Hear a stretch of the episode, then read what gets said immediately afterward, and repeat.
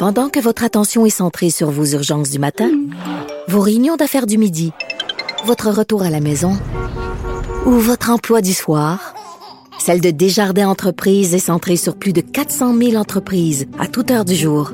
Grâce à notre connaissance des secteurs d'activité et à notre accompagnement spécialisé, nous aidons les entrepreneurs à relever chaque défi pour qu'ils puissent rester centrés sur ce qui compte, le développement de leur entreprise.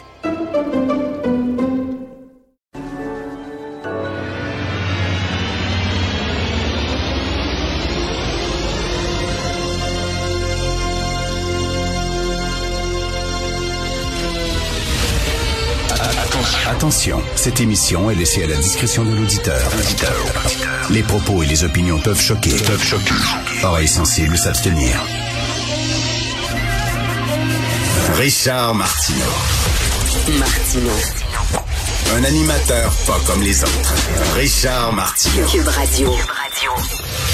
Bonjour, euh, bon mardi, merci d'écouter Cube Radio. Alors, euh, un peu plus tard euh, à l'émission, je vais parler à une des trois auteurs d'une lettre que vous pouvez lire dans la section Faites la différence sur le site du Journal de Montréal. en fait, c'est trois personnes qui écrivent sur... ils sont contre le fait qu'ils soient assignés à la couleur de leur peau. OK, vous avez deux auteurs noirs et un auteur blanc qui est Frédéric, euh, Frédéric Bastien, que vous connaissez bien. Et les deux autres, c'est un gars noir et une fille noire. J'ai les noms ici. Bon, Muriel Châtelier qui va être avec nous. Il y a Frédéric Bastien et il y a Stéphane Fogang. Euh, ils sont membres de l'Association des Québécois unis contre le racialisme. Le racialisme, ça veut dire que on te définit selon la couleur de ta peau. C'est pas le racisme, c'est le racialisme. C'est comme le racisme à l'envers. Le raciste, il aime pas les noirs, puis quand il voit un noir, tout ce qu'il voit, c'est la couleur de sa peau. C'est un noir. Que le gars soit bon, qu'il soit gentil, qu'il soit un bon citoyen, qu'il soit brillant, qu'il soit président des États-Unis, tout ce qu'il voit, c'est un noir il ramène tout à sa race. Alors, les racialistes, c'est la même chose, mais sur le bon côté. Hein? Euh, tu te fais arrêter, ah là, on m'a arrêté parce que je suis noir. Ou, euh, hey, je devrais avoir tel job parce que je suis noir.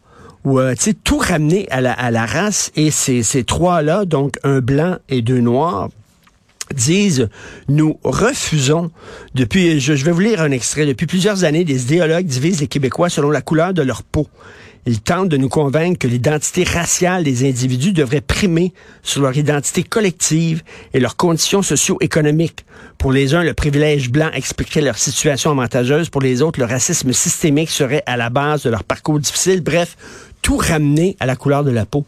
Et ces temps-ci, je suis en train de lire probablement le plus grand écrivain américain, Philippe Roth, grand écrivain qui est mort il y a peu de temps et euh, qui aurait dû avoir le prix Nobel, puis on lui a pas donné, je sais pas pourquoi, mais bon. Et, de temps en temps, moi, je prends un artiste, puis que ce soit un cinéaste ou un écrivain, puis je je vois tous ses films ou je lis tous ses livres par ordre chronologique. Et là, j'ai commencé à faire ça avec Philippe Roth. Je suis rendu à mon neuvième roman. Et c'est une œuvre magistrale, c'est extraordinaire. On devrait l'enseigner dans tous les cégeps euh, de la province. Et Roth est un écrivain juif. Il est juif, ok, par sa mère. On sait que la judéité se, se, transmet par la mère. Et toute sa vie, il a lutté contre le fait d'être reconnu comme un écrivain juif. Il disait, je ne suis pas un écrivain juif, je suis un écrivain, point. Xavier Dolan, lorsqu'il avait récemment euh, gagné un prix euh, lors d'un festival de films gays, euh, il est allé chercher son prix en disant merci, c'est très gentil, j'apprécie beaucoup, mais je ne suis pas un réalisateur gay, je suis un réalisateur de cinéma. C'est tout. Je ne suis pas un réalisateur gay. Ce n'est pas vrai que mon orientation sexuelle va tout définir de ma personnalité.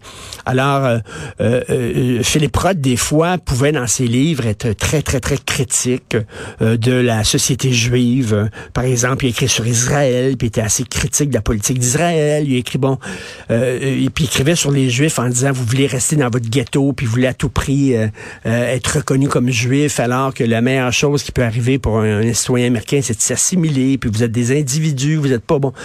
Et les, Juifs, ils ont tout le temps voulu, ils en ont toujours voulu à Philippe Roth en disant tu nous renies, tu nous renies, puis il faut que tu que tu redécouvres tes racines, puis il faut que tu saches que tu es un écrivain juif, pareil de critiquer les Juifs dans tes textes, tu es un écrivain juif, tu parles pour nous, puis tout ça. On le ramenait tout le temps à sa religion, et lui tentait de s'en extirper, de s'en sortir. Alors c'est ça, ces gens-là, Muriel Châtelier et euh, Stéphane Fongang, qui disent ben oui, on est noir mais ça ne définit pas toute notre personnalité. On est autre chose aussi. Je suis une femme, je suis un homme, euh, je suis de droite, je suis de gauche, euh, je suis vieux, je suis jeune, je suis riche, je suis pauvre, je viens de tel pays, etc. C'est pas vrai que tous les Noirs sont pareils, que tous les Noirs ont la même expérience, que tous les Noirs vivent la même chose, que tous les Noirs pensent pareil. Euh, arrêtez de nous réduire tout le temps à la couleur de notre peau et cette assignation à résidence en disant tuer ton orientation sexuelle, tuer ta religion, tuer ta race. On en a rôle pompon. Je trouve ça extrêmement important comme texte. On va avoir un peu plus tard Muriel Châtelier qui va nous en parler.